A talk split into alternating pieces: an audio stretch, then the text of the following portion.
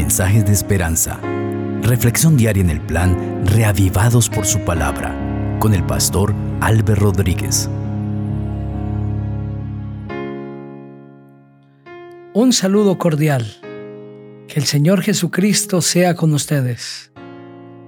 Hoy estudiaremos Hechos el capítulo 11. Vamos a orar para que el Espíritu Santo hable a nuestro corazón.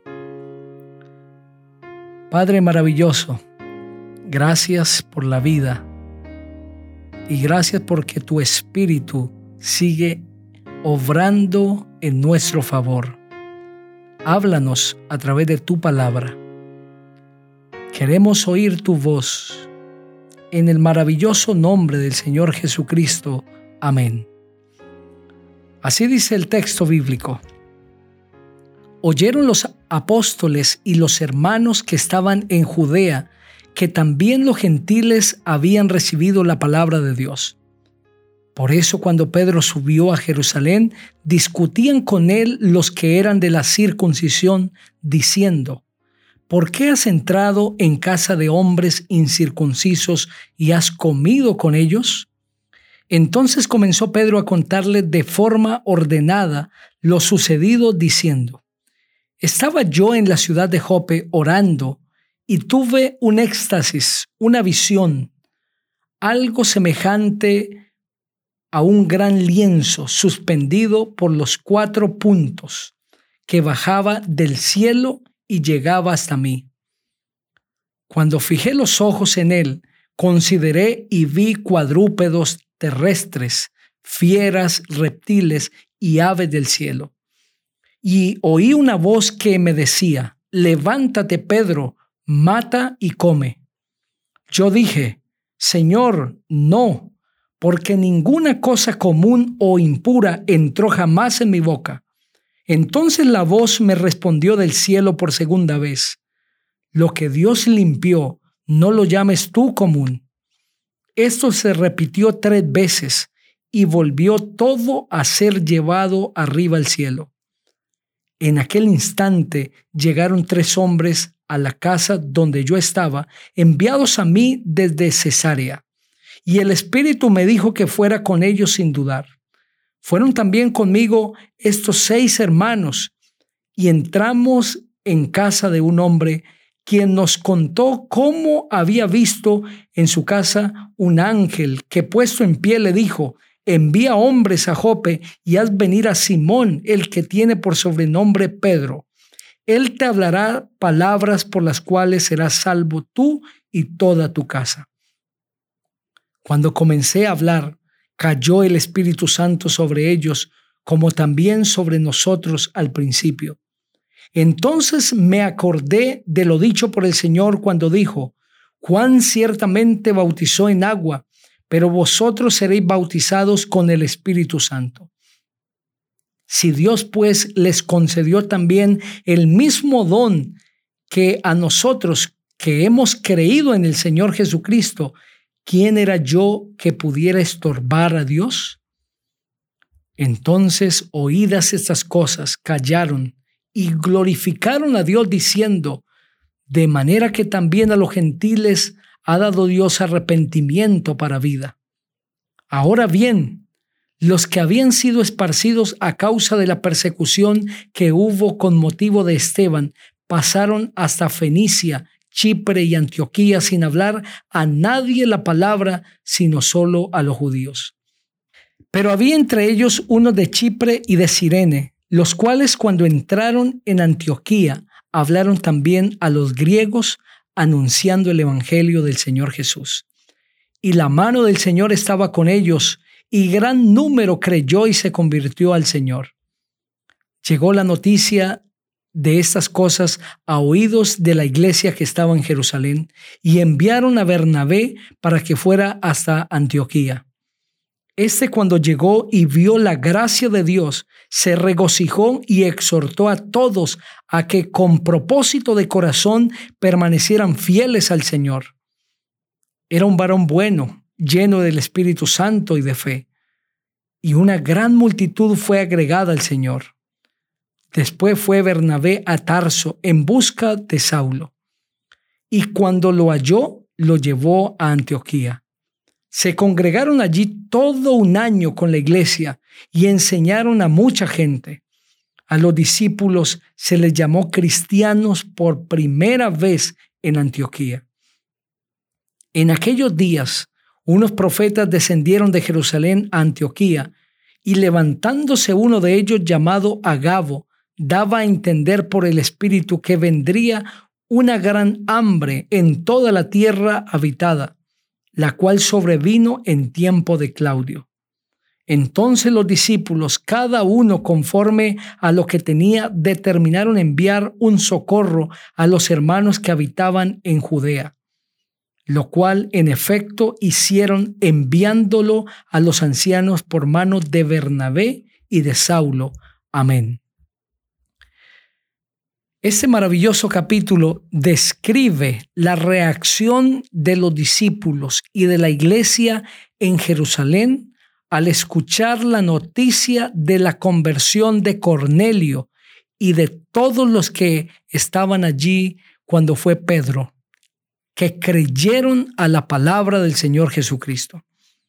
La primera reacción fue de cuestionamiento hacia Pedro. ¿Por qué has entrado en casa de hombres incircuncisos y has comido con ellos? La circuncisión era la señal que Dios había dado para que todos los que querían convertirse al Señor y unirse al pueblo de Israel debían realizarse. Sin embargo, la circuncisión también fue abolida con la venida del Señor Jesucristo, puesto que ahora el Señor estableció el bautismo como la señal de la conversión en lugar de la circuncisión. Los hermanos de Jerusalén, judíos, están aterrados porque Pedro haya ido a la casa de un hombre incircunciso y haya pasado días con ellos y haya compartido el Evangelio con ellos. Pero Pedro empezó a contarles ordenadamente cómo sucedieron las cosas y describe que la visión que él tuvo fue la voz de Dios preparando su corazón para que comprendiese que el Evangelio también debía alcanzar a los gentiles. Los judíos creían que el Evangelio solamente era para los judíos, que los gentiles estaban desprovistos de la gracia y de la misericordia de Dios. Los discípulos, aunque habían visto en Jesús otro ejemplo, un mensaje diferente, todavía seguían aferrados a la creencia judía de que el Evangelio debía ser solamente para los descendientes de Abraham. Pero Pedro lo comprendió allá en Cesarea. Y cuando le relató a los hermanos de Jerusalén todo como había sucedido, ellos callaron y glorificaron a Dios diciendo, de manera que también a los gentiles ha dado Dios arrepentimiento para vida. Los cristianos comprendieron que el Evangelio debía romper las fronteras, debía salir de los límites que ellos habían puesto esos conceptos equivocados no solamente pertenecieron a los cristianos de la antigüedad, sino que siguen imperando en la mente de muchas personas hoy día. ¿Cuántos creen que quienes se van a salvar únicamente son los que pertenecen a su religión, a su manera de creer? Pero el Señor Jesucristo dijo, que tiene ovejas en diferentes rediles. Hay personas sinceras en las diferentes religiones del mundo que aman a Dios con todo su corazón, aunque profesan una religión equivocada. Hay personas que en diferentes lugares poseen una profunda fe delante del Señor, como en este caso Cornelio. El Espíritu Santo está trabajando con ellos y en su momento el Señor les dará a conocer plenamente la verdad, el camino de la salvación. Debemos entender que Dios ama a toda persona y que en las diferentes denominaciones religiosas hay seres humanos valiosos que tienen su fe sincera en el Señor y que por su fe el Señor les salvará. El Evangelio se siguió esparciendo y ahora fue en Antioquía donde hubo una explosión evangélica. La conversión alcanzó a tantas personas quienes profesando su fe en Jesucristo se entregaron a Él. Bernabé fue para confirmar a los creyentes, para animarles.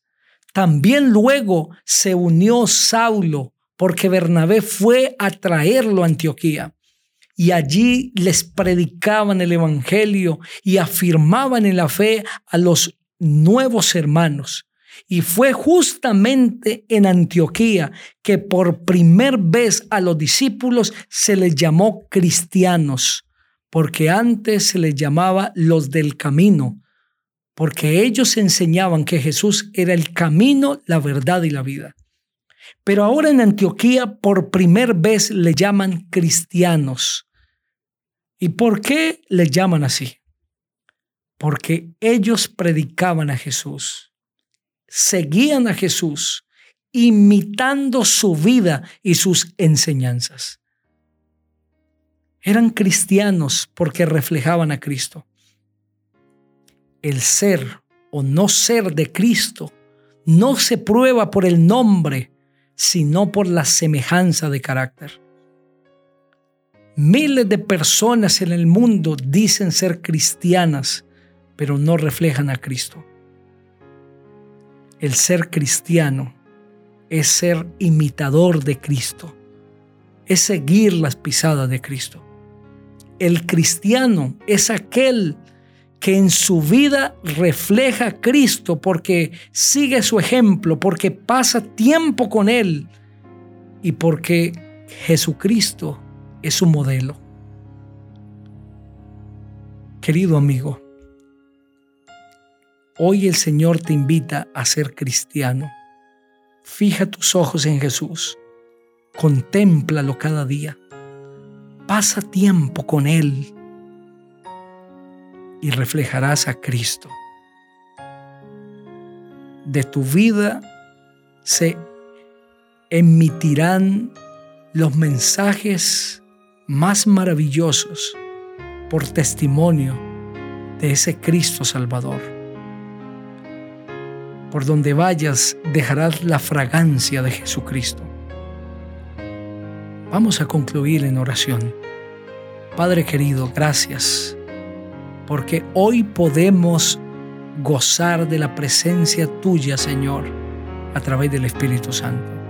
Gracias porque el Evangelio nos ha alcanzado y hoy podemos seguir a Cristo y ser llamados cristianos no por nombre, sino porque en carácter reflejamos a Jesús. En tu nombre poderoso oramos. Amén.